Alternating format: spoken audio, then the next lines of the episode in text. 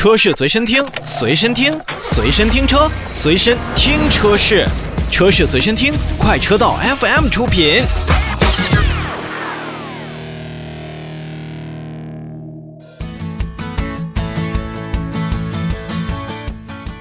恒大汽车又出新品了，还是恒大汽车它的这个量产车型终于出现了？也都不是，还是获得了更多的港元的增持而已。那么恒大汽车也是获得了中国恒大的一个增持，也是在十二月二日的时候，港交所披露的最新资料显示呢，恒大汽车获得了大股东中国恒大增持的两千五百四十二点七万股，约合呢大概有六点六亿港元。此前呢，也有咱们的业界人士认为呢。此举显示出中国恒大对于公司的前景的看好，而且在当天呢，恒大汽车也是收涨了大概百分之十一，达到了百分之十点九八。再往前推的几个时间当中呢，像十一月二十六日新建的十万套的这个新能源车身的车身零部件的占地的这样的项目，已经对于公众进行了一个告知书，公证的日期呢是从十一月二十五号到二零二零年的十二月二日。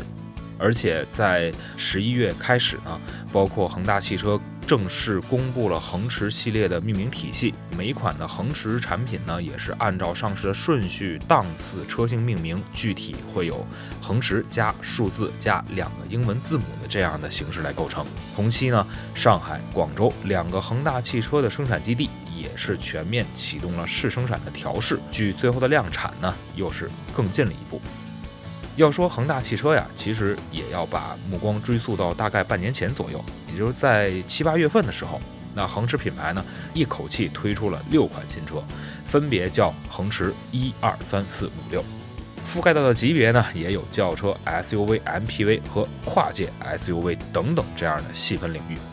对于此举呢，一上来公布了六款新车的模样，包括六款新车的定位和六款新车的命名。实际上，当人们觉得恒大就是人傻钱多的时候呢，其实我们也是为恒驰汽车它的前景到底是否光明捏了一把汗。现在都说新能源车市场还是一片蓝海，其实大家不知道的是，在这个蓝海当中搏杀，真的要比紫海当中还要紫。所以在整个的恒驰汽车往前发展的每一步呢，实际上都让人们觉得。它悬而又悬，绝而未绝。至于恒驰汽车将来会卖成什么样子，恒驰汽车到底会卖给谁？我们到现在来讲，也只有一个模糊的：我们要进入中高端市场的这一句口号。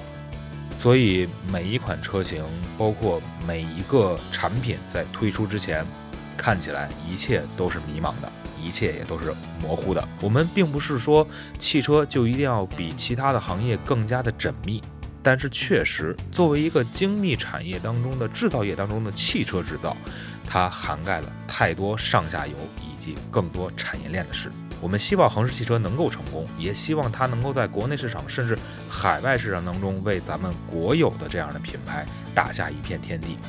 但是往往雷声大雨点小。看起来美妙的事情，在做起来可真就不是那么回事儿了。好了，说完了恒驰汽车被大股东中国恒大增资将近有六点六亿港元的这么一个事情之后呢，我们来说说中保研这一个机构，可是沉睡了将近四个多月了。